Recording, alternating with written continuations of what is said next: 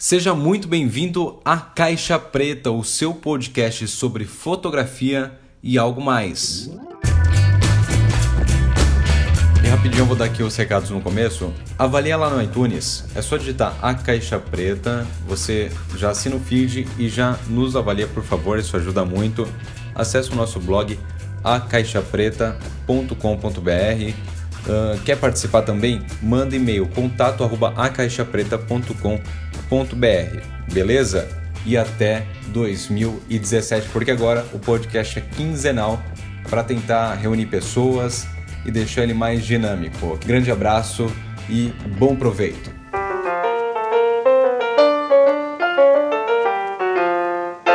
Estou começando aqui o podcast de hoje com o Rodrigo. E aí, Rodrigo, tudo bom?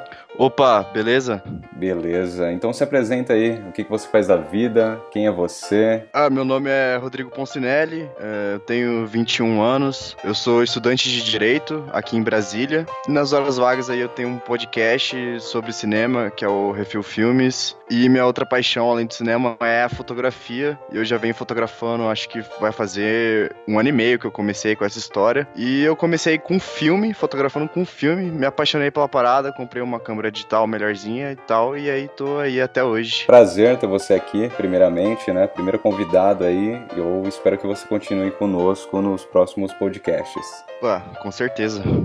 No programa de hoje, nós vamos indicar algumas coisas. Eu acho que nem você sabe o que nós vamos indicar, certo? Ficou um pouco de surpresa aqui, mas tudo bem. É, são três coisas que eu separei, que eu acho que fica um pouco mais fácil. Já que esse programa vai sair no Natal, eu acho que tem tudo a ver a gente fazer algumas indicações pra galera. Então vai ser o quê? Um filme, um livro e uma foto. Porra, boa. E no final, uma mensagem de Natal. Massa. Só pra dar aquele espírito natalino. Beleza. Fechado é. então? Fechado. Cara, eu tenho, eu tenho um então. Eu vou falar o meu, já que eu escrevi antes, tá. eu roubei. E aí você vai pensando enquanto isso e a gente conversa, pode ser? O filme que eu escolhi é O Cubo e as Cordas Mágicas, que saiu no cinema faz pouco tempo. Meu nome é Cubo. O que mais faço é cuidar da minha mãe. Como era o papai? Ele era igual a você, forte e muito bonito. Mãe, eu uso magia para contar histórias. Se precisam piscar, pisquem agora sobre batalhas épicas, guerreiros e monstros. Eu só não fazia ideia de que minhas histórias eram verdadeiras. Cubo, procuramos você há tanto tempo. Faz pouco tempo? Pouco tempo. Então, não, eu não conheço. Eu, eu conheço um Cubo, que é, é um filme muito louco. É uma galera parece uma coisa, uma ficção científica cyberpunk, que é um pessoal preso dentro de um, de um cubo gigantesco. Aí lá é meio um labirinto e é meio que uns jogos mortais, assim. Eles têm que descobrir Cara, como que sai de lá, é um mistério. Agora que você Acho... falou isso, eu assisti esse filme. Faz muito tempo, não é? É bem, é bem antigo esse filme. Caraca, eu assisti, que eles têm que fazer algumas. É, tem vários enigmas para eles passarem para a próxima sala. Isso. Cara, o filme é muito bom. Eu indicaria esse filme também. Joga no Google aí o Kobe as Cordas Mágicas. Ah, sim, é uma animação. Cara, é, um é isso, é feito em stop motion. Cara, uma, eu gosto bastante, velho, de, de animação. Meu, é a história é sensacional. Já dá pra ver que é uma cultura oriental, samurai, japonesa. A trilha sonora é fantástica do filme, vale muito a pena assistir só pela trilha sonora. E sem contar essas coisas, os caras eles elevaram o stop motion a um nível bizarro, assim. Se eu não me engano, uh, em expressão, só o personagem do Cubo tinha 35 milhões. Caraca! Sim, é... por quê? Porque com a, as impressoras 3D, eles conseguem fazer agora o personagem em 3D e só imprimir as, as, as expressões que eles precisam, entendeu? Porra, velho, eu, eu nunca tinha parado para pensar nisso agora, como tipo, é, o pessoal do stop motion e usar a impressora 3D para agilizar o processo. Eu também não, não, não, tinha parado pra pensar, e quando eu vi eu falei, nossa, porque assim, eu assisti o filme e de vez em quando você não acredita que é stop motion, né? Quando você vai ver o processo de making off e tal, aí você dá um baque, assim, você vê o tanto de carinhas e expressões que todos os personagens têm, é muito bem feito. Então, se você não assistiu aí, cara, vale muito a pena assistir. Sério, de verdade, vale a pena assistir. Sua vez aí, você pensou em algum filme? Pô, é, eu pensei num filme de comédia que. Ele. muito bom. Cara, é um filme. Tipo, eu, eu pessoalmente eu adoro esse filme. É, ele é bem. Ele é bem bobão. Ele é com Will Ferrell, então vocês já Sim. imaginam o, o que vem do Will Ferrell, né? Aham. Chama Elf. Cara, nunca ouvi falar. New Line Cinema proudly presents a little holiday story. One Christmas Eve, Santa Claus got an unexpected gift of his own. Thirty years later, Let's recite the code of the elves, shall we? The best way to spread Christmas cheer is singing loud for all to hear.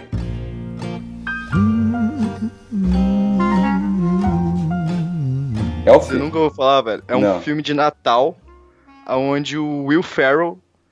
é, eu esqueci o que acontece direito, Aham. mas por algum acidente ele acaba sendo criado junto com os elfos e ele é um humano. Aham. E aí ele, ele- ele se acha um elfo, né? eu mas tô vendo as imagens é aqui. humano. Caraca, e vale a pena assistir então. Cara, quando eu assisti, eu dei muita risada. Agora, é, ele é Quanto de tempo? 2003. 2003. 2003, velho. Olha, então eu acho que vão assistir, né? Vão assistir. O Natal tá aí pra isso, É. né? Cara, eu tô vendo as Exatamente. imagens aqui. Eu acho que é, é- é interessante pra assistir. Ah, pode assistir sozinho, pode assistir com os amigos. é, Pode assistir com a família, tá ligado? Com a namorada, sei lá. É, é um filme. Eu, na época eu, eu dei muita risada com a minha família. E. Eu acho que, que vale a pena. Fechou então. Então agora, livro. Quer, quer parar e pensar um pouquinho em algum ou você tem algum na ponta da língua aí? Então, esse eu tenho na ponta da língua. É, agora eu vou indicar o livro é, desse autor japonês, o Murakami, que ele tá explodindo agora, né, no, no mercado editorial brasileiro.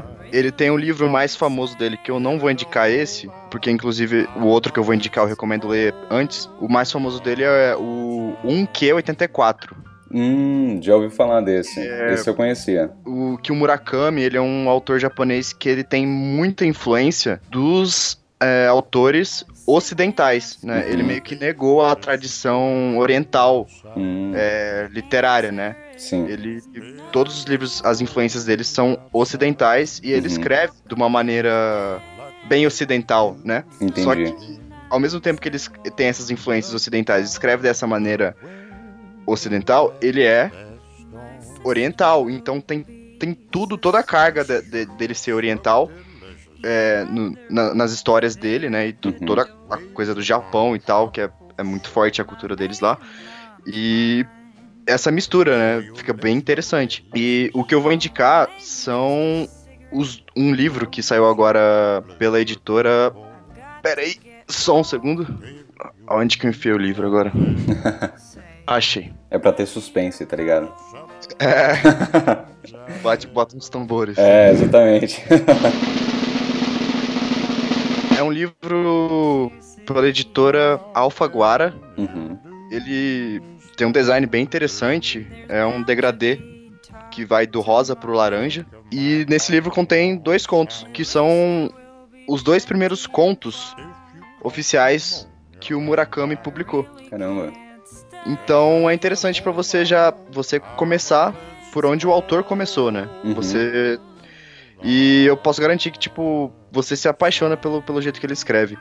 E as histórias, pelo menos essa, essas duas histórias que são o Pinball 1973 Uhum. e o Ouça a Canção do Vento, são duas histórias bem simples, no sentido que, tipo, não é uma narrativa grandiosa que acontece grandes coisas, sabe?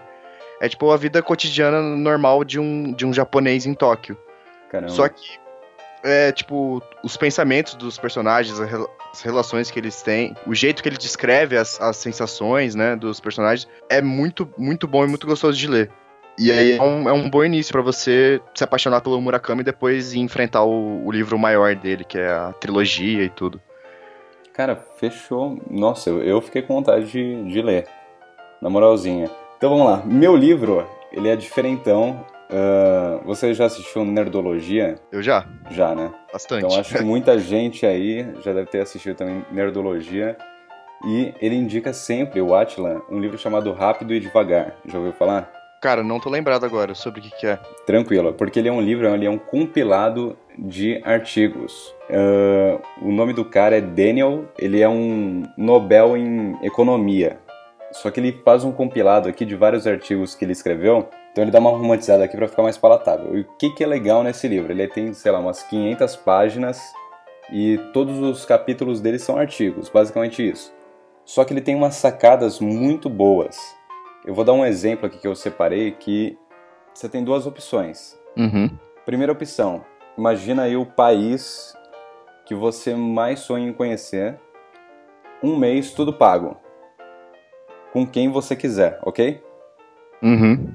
Só Maravilha. que no final, você vai esquecer de tudo. Putz. Segunda opção, você vai ter que fazer uma cirurgia. A mesma coisa, ok? Uhum. Você vai fazer uma cirurgia. Prime... O primeiro caso da cirurgia é fácil. Você vai fazer normal, vão te dar anestesia, você vai ter uma recuperação muito difícil, um mês, dois ali se recuperando, mas durante a cirurgia você não vai se lembrar de nada porque eles vão te dar anestesia. O Uhum. segundo caso é, você vai fazer a cirurgia inteira, que vai durar 12 horas, sentindo a dor, total a dor, só que depois você não vai lembrar de nada. Complicado, né? No primeiro- Caralho, velho. no primeiro caso, você gostaria de viajar mesmo assim? Cara, eu acho, eu acho que não. Não, né? Por quê? Acho que não. Eu, porque eu acho que a gente fica satisfeito com, com a resolução das coisas, né? Com, Com a É, história, por né? isso- Com a história. é com a história. narrativa. É por isso que a gente é- é- gosta de assistir filmes e, e, e ler livros. E, e a partir do momento que você, você tem uma experiência e você não vai poder lembrar dela depois, ela não, não valeu de nada pra, pra construção da sua narrativa, do seu eu, entendeu? Uhum, uhum. E o segundo caso é difícil também, né? Porque, de É certa forma, você vai sentir a dor, né? É, você vai passar por uma por uma situação bem complicada. só você só vai esquecer dela depois, Aham. entendeu? Sim, sim. Então, isso é um resumo do que o livro faz. Isso é só um capítulo dele, né? E essa, Aham. essas jogadinhas que ele, que ele vai te dando, né? São diversas. Então ele vai falar sobre o capitalismo. Ele te fala coisas como... Sabe essas coisas que as, que as pessoas vivem falando, não, vai lá, empreenda, empreenda, empreenda, manja? Aham. Ele fala assim, cara, ah, nos Estados Unidos a chance de uma empresa fechar, é de uma empresa, na verdade, continuar aberta depois de- dos dois primeiros anos, é de 35%. Certo? Se você tivesse Uhum. 200 mil reais aí para investir em algum lugar, você iria investir em um negócio que tem 65% de chance de dar errado? Cara, é muito bom. A análise, é, tipo, todas as análises que ele faz é muito bacana. Então, é esse livro aqui que eu indico, Rápido e Devagar. É maneiro. Massa. Ah, então, o próximo é a foto. Cara, isso é difícil. Você tem algum em mente aí? Cara, eu, eu tenho. Eu tenho algumas. Cara, você já tá mente. mais preparado que eu. então pode falar aí. É, é porque eu, eu tenho algumas em mente, eu só tô tentando decidir entre elas. Então vamos fazer assim, vamos indicar um fotógrafo? Maravilha. Já, fotógrafo. já, sei, já sei qual fotógrafo eu vou indicar. Então beleza, quer começar? Posso começar? Pode falar. O fotógrafo que eu vou indicar, ele chama Michael Wolff. Ele é um fotógrafo, ele é alemão, Aham. é, mas muito do trabalho dele é em Hong Kong e em outros lugares da China. Se você entrar no site é, photomichaelwolf.com, é, .com, Uhum. é, É o babaca, né? vai, vai ter. é, é. Ah, é. tô, tô brincando, vai lá. Foi sem Cara, querer, eu juro. Tranquilo. É, eu achava que era outro. Esse aqui eu não conheço. Não? Não, não conheço. É, é, inter- é interessante o trabalho dele, porque é aquela história de você que você vê que é, muitos fotógrafos começam a dizer sobre como é, não adianta você ter é, uma foto é, impressionante. Você tem que ter é, várias fotos e elas têm que de alguma forma dialogar entre elas. Elas têm que ter é, ou o mesmo assunto, ou o mesmo tempo, o mesmo tema, a mesma estética, entendeu? Uhum, entendi. E, e esse site, o- o- eu, eu, eu diria, de certa forma, que o próprio site, o jeito que o site do, do, do Michael Wolff é construído, ele é, em si, parte da, da, do, do, do Da processo. obra, da obra de arte. Pra, dele. parte da obra, entendeu? Uhum. É, não é simplesmente a fotografia. É, são as fotografias. Porque você vai, você vai clicar no site e vai ter uma aba do- da- no lado esquerdo Uhum. com várias coisas. É tipo Hong Kong, Life in Cities. Aí você clica Night, aí aparece várias fotos diferentes de, de prédios do de Hong Kong. Aqueles prédios enormes ocupando, ocupando tipo, a vista toda, né? É, e com luzes acesas, aí você vai e clica em, tipo, Architecture of Density. E aí você tem o mesmo estilo de foto, só que em vez de de noite, de dia. Aí as Caramba. luzes estão apagadas, entendeu? Uhum.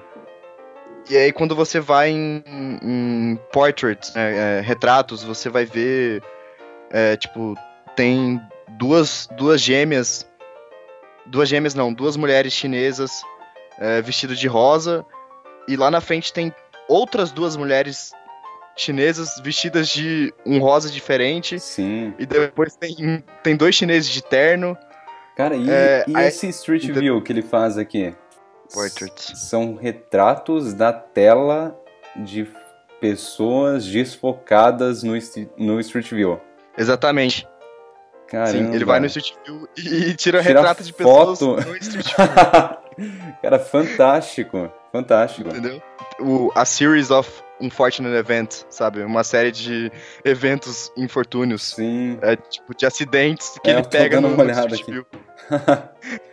Cara, sensacional. Aí pra você ver que, tipo, quando o cara é um bom fotógrafo, ele consegue achar uma foto até num, num- num- numa coisa de resolução merda que é o Street View, entendeu? E ele consegue fazer essas coisas dialogarem entre si. Cara, mas o, o legal disso é porque ele pega o Street View, que é uma ferramenta, se a gente for analisar, ah, extremamente documental, né?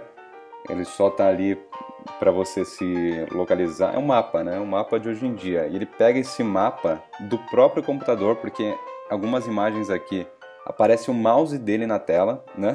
Sim, e ele fotografa isso com a visão dele, ou seja, ele pode tirar uma foto. Olha que isso é genial, né? Porque assim, ele pode tirar uma foto em Paris, a segunda ele pode estar aqui no Iraque, a terceira ele pode estar nos Estados Unidos e sem sair de casa, e mesmo assim ele tá fazendo fotografia. sim. Muito foda.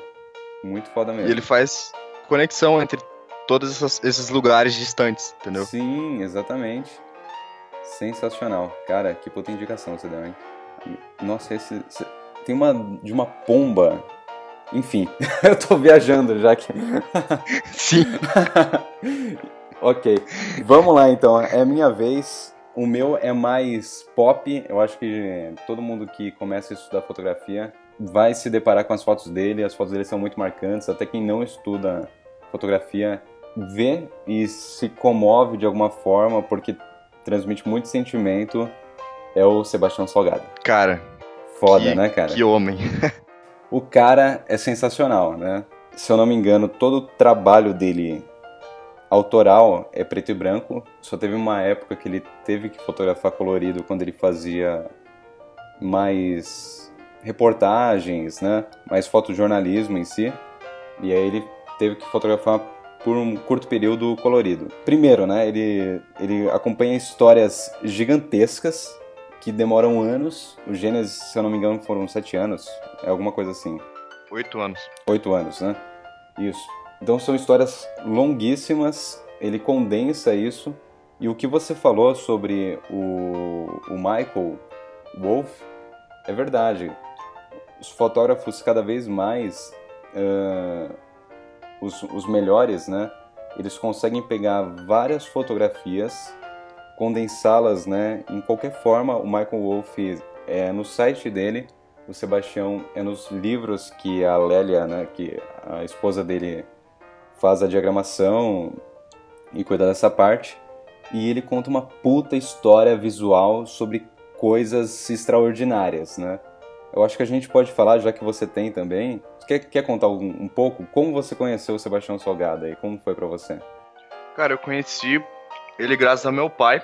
Eu tô, eu tô, eu tô terminando o curso de Direito, né? Uhum. Na época do ensino médio, eu não tinha muita noção das coisas assim, sabe? É, é, é foda você, tipo, perguntar pra um moleque de 17 anos, ah, e o que, que você quer fazer pro resto da sua vida, sabe? É foda. Eu tranquei três e faculdades. Aí... Até me formar e... Então, exatamente. É... E na época eu não tinha essa noção que, tipo, é, cinema é uma coisa que é possível fazer, sabe? Uhum. Eu simplesmente não tinha essa noção. Aí, é, na quando eu entrei na faculdade, é, eu, eu comecei. E essa é uma época que, tipo, você começa a, a procurar várias coisas, se interessar por coisas muito diferentes, conhecer muita gente diferente, né? Sim. E, tipo, eu já gostava de cinema, mas conforme foi passando o tempo, eu me apaixonava, me apaixonava mais e mais por cinema. E, tipo, ficava cada vez mais decepcionado com o curso de Direito. Aí chegou um momento eu falei pro meu pai, pai, eu quero sair do curso de Direito e eu quero fazer cinema. Aí ele me, me mostrou, ele me contou a história do Sebastião Salgado. Sim. Que ele falou o seguinte, que o Sebastião, ele formou em economia. Isso. Ele só foi fotografar depois, assim, nas viagens dele que ele tinha que fazer, que ele traba trabalhava para uma empresa de café, né? Isso, isso mesmo. Aí ele começou a fotografar nessas viagens. E, tipo, ele falou que o, o Sebastião Salgado fala isso, né? Que o conhecimento dele de economia é, deu uma, uma, uma, base muito forte para ele saber é, o que, que ele queria fazer com a fotografia, né? Porque não adianta, olha só, eu vou tirar fotos, beleza. É muito relativo, né? De, é muito é, relativo. Você vai tirar foto de quê? E uhum. por quê, entendeu? Uhum. O que, que você quer contar? O que, que, você quer falar? E, tipo, o Sebastião, é, ele já ele tinha noção econômica, noção antropológica e tudo isso, né? Sim. E tudo isso você consegue enxergar plenamente em todos os trabalhos dele. É, a questão econômica, eu não sei se é, no Gênesis, até, até, até de certa forma sim, mas é mais nos outros traba trabalhos dele, que tem um livro que chama Trabalho, inclusive, né? É Trabalhadores, eu acho que é. É, Trabalhadores. Uhum. Então, tipo, meu pai me convenceu que, que, tipo, eu preciso ter algum tipo de conhecimento antes de eu adentrar essa outra área do cinema, da fotografia e tal, que eu vou eu vou adentrar ela, tipo, com uma cabeça mais consciente do, do, do mundo ao meu redor, entendeu? E, e acho que fotografia e cinema é sobre isso, você, tipo, ser consciente sobre o mundo ao seu redor e saber passar ele para as outras pessoas de uma forma sintética. Exatamente, cara. Assim, uh, hoje e eu comecei o podcast para falar sobre isso, na verdade, o, o, blog, né, o site que eu criei da Caixa Preta é para falar sobre isso, mas me, me, preocupa muito quando eu ouço muita gente nova, muita gente, sei lá, que perdeu o emprego, tá, tá querendo um, um, um trampo tal, e eles vêm assim, ó, fotógrafo deve ganhar bem, então vamos, vamos comprar uma câmera. E a galera só se preocupa com a câmera, com a câmera, isso eu falo sempre, né? Todo mundo sabe isso. Nossa, que câmera eu compro, cara?